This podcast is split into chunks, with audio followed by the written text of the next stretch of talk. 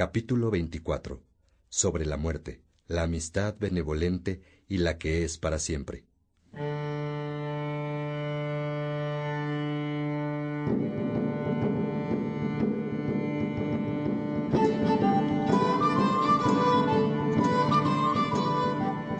¿Qué tal, peregrino? ¿Cómo sientes el camino?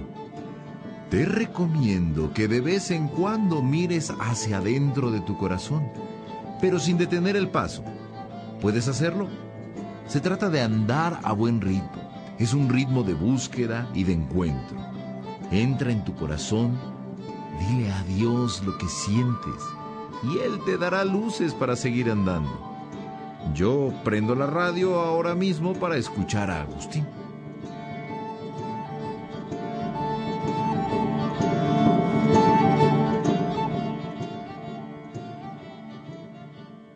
Padre Agustín, la muerte de tu amigo te habrá dolido tremendamente, y más al haber quedado abierta la herida de su última discusión. Sí, hijo.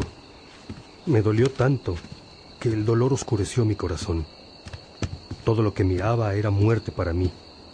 Vivir en Tagaste era un tormento. Llegué a odiar todas las cosas. Y mi alma no hacía caso cuando le decía, espera en Dios. Claro, lo que pasaba era que para mí Dios era un fantasma y en cambio mi amigo era real. Solo el llanto me era dulce.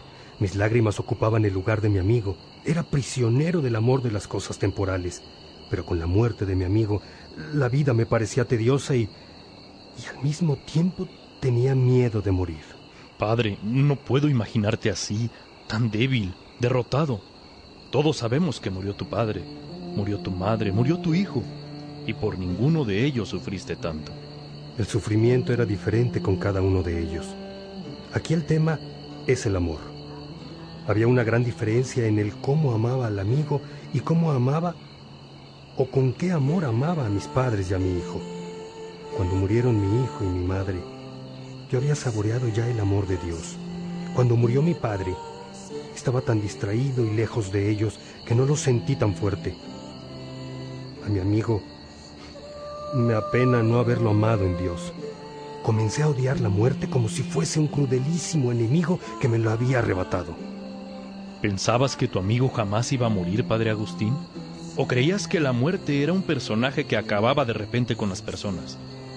Normalmente, cuando muere una persona querida, lo que uno quiere es llegar al cielo para estar con él o ella. Sí, hijo. Ahora tú y yo sabemos que así es. Pero entonces yo estaba tan metido en las supersticiones, las mentiras de los astrólogos que hacían coincidir cifras para engañar a la gente con sus predicciones y con los maniqueos que me habían dicho tantas cosas yo no lograba imaginar el cielo ni una vida futura. La muerte de mi amigo era como una desaparición y entonces me maravillaba que viviesen los demás mortales, incluso que yo viviera. Me sentía como si fuese otro él. Sentía que mi alma y la suya no eran más que una misma en dos cuerpos y por eso me causaba horror la vida. Porque no quería vivir a medias y al mismo tiempo tenía miedo de morir, porque no quería que muriera del todo aquel a quien había amado tanto. Padre, perdona que te lo diga, pero todos esos pensamientos eran una locura. ¿Lo dices tal cual lo sentías o hablas en sentido figurado? Lo digo tal cual, Severo.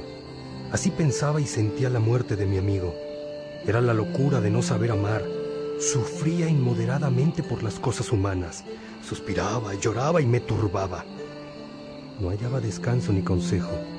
Llevaba el alma rota, ensangrentada o impaciente sin saber dónde ponerla. Todo me causaba horror, hasta la misma luz. Padre, tenías que haber puesto el alma en Dios y Él te hubiera curado. Lo intuía severo, pero no quería ni podía, sobre todo porque lo que pensaba de Dios no era algo sólido ni firme, sino un fantasma. Yo mismo era para mí una infeliz morada y no podía ni estar en mí ni salir de mí. ¿Y a dónde podía huir mi corazón para que huyese de sí mismo? ¿A dónde podría ir que no me siguiese yo a mí mismo? Entonces me fui de Tagaste a Cartago y así al menos las cosas no me recordaban al amigo.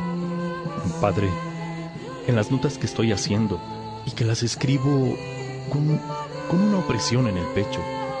He escrito que tu forma de amar era de enormísimo apego, una forma soberbia en la que querías que el amigo y tú compartieran la misma alma, pero considerabas al alma como susceptible de ser rota, casi como si fuese algo material y no espiritual. Ignorabas la existencia de un Dios todopoderoso. ¿No sabías que cuando se ama con el amor de Dios, las almas no se separan? Qué forma tan dolorosa de amar. ¿Cuánto tiempo viviste con este tormento?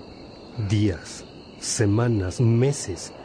Poco a poco retomé mis pasados placeres, sobre todo los ratos con los amigos con quienes amaba lo que amaba en lugar de amar a Dios, puras cosas viles y vanas. ¿Te refieres a los espectáculos? ¿Las fiestas, el teatro, las parrandas? Sí, a todo eso me refiero.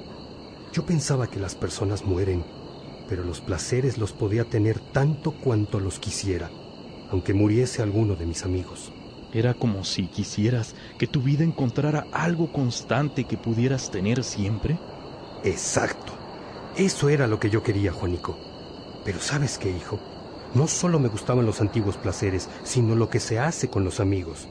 Conversar, reír, ayudarnos mutuamente, leer juntos libros bien escritos, divertirnos, discutir, a veces pero sin resentimientos, enseñarnos mutuamente alguna cosa, suspirar por los ausentes y recibir con alegría a los que llegaban.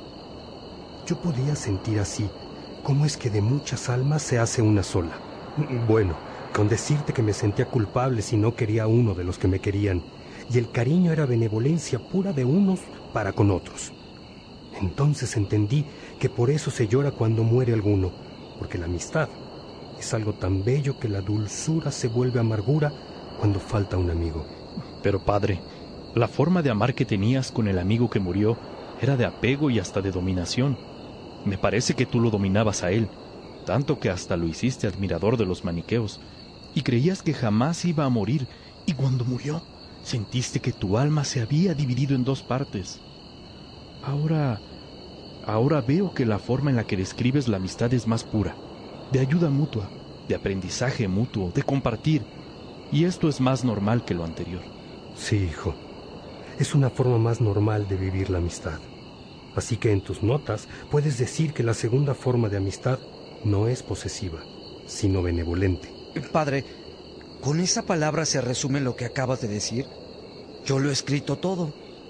¿Qué escribiste, Severo? Te lo leo tal cual. Me gustaba conversar, reír y ayudarnos mutuamente, leer juntos libros bien escritos, divertirnos, discutir a veces, pero sin resentimientos, enseñarnos mutuamente alguna cosa, suspirar por los ausentes y recibir con alegría a los que llegaban. Yo podía sentir así. ¿Cómo es que de muchas almas se hace una sola? Bueno, con decirte que me sentía culpable si no quería a uno de los que me querían. Y el cariño era benevolencia pura de unos para con otros. Por eso se llora cuando muere alguno, porque la amistad es algo tan bello que la dulzura se vuelve amargura cuando falta un amigo. bien, vas muy bien, Severo. A eso agrega esta oración. Bienaventurado el que te ama a ti, Señor, y al amigo en ti, y al enemigo por ti. Porque no podrá perder al amigo quien tiene a todos por amigos en aquel que no puede perderse, y ese eres tú, Dios verdadero. Muy bien. Veo que avanzaste mucho al dejar Tagaste y conocer nuevos amigos. No cabe duda de que somos peregrinos y en el camino se aprende. Así es, Severo. Cuando murió mi amigo me enteré de que la gente muere. Supe que no es posible poseer a ninguna persona y que nadie se queda a vivir en la tierra para siempre. Me di cuenta de que el dolor era insoportable y busqué estar con otros amigos. Disfrutaba lo que hacía con ellos y realmente los amaba, porque éramos buenos y solidarios unos con otros. Pero sabía que me dolería perderlos cuando alguno de ellos muriera y aquí viene la tercera forma de amistad, ¿verdad, padre? Tenías que aprender a amar sin miedo a perder a quien amas. Sí, Juanico. Anota en el esquema que vas a compartir con Heraclio y el grupo de formandos. Si amamos al amigo en Dios, aunque el amigo deje la tierra, vive contigo y con Dios para siempre. Padre, te diste cuenta en Cartago de que aquí en la tierra todo se acaba. Y ahí mismo aprendiste a amar las cosas en Dios y no aparte de Dios. Eso lo sé ahora, Severo. Antes no lo sabía. En Cartago sufrí mucho el tener que aceptar que en la tierra todo tiene un hasta aquí. Entonces, yo no lograba saber que el descanso está donde el amor no acaba.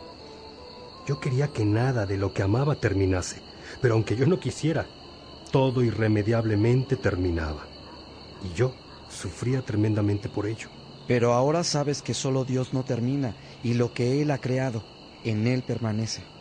Severo, ahora sé todo eso, pero entonces me aferraba a las cosas creadas sin tomar en cuenta que todo lo bello procedía de la belleza misma, o sea, de Dios, y que solo Dios era belleza y amor pleno para siempre. Lo que yo quería es que las cosas y las personas que amaba no se alejaran de mí. Amabas la parte y no el todo. Le diste al clavo severo. Con el tiempo aprendí que, que podía encontrar lo permanente dentro de mí mismo, porque ahí está Dios. Y que si estoy amando a Dios, permanezco estable. Aunque sea natural que todo lo que está fuera de mí esté en constante cambio y movimiento. A veces viene y a veces se va. ¿Qué fue exactamente lo que te hizo entender eso, padre Agustín? Buena pregunta, Juanico.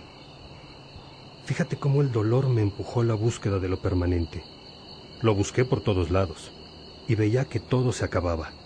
Las fiestas, las reuniones, las pláticas, la música, el día, la noche, hasta que al fin descubrí que lo permanente estaba dentro de mí y no fuera. Aprendí que si quiero algo permanente, que no me abandone, es Dios y está dentro de mí. ¿Y saben qué más, Severo y Juanico? Descubrí que es injusto amar lo que Dios hizo sin tomar en cuenta a Dios. Con razón sufrimos tanto. Claro, se nos olvida hasta dar gracias. Padre, en la tercera forma de amistad escribí que hay que amar a Dios primero y amar al amigo por amor a Dios. ¿Está bien? Sí, hijo. Pero parece un dogma. ¿Has entendido por qué es que hay que amar al amigo en Dios? Creo que sí.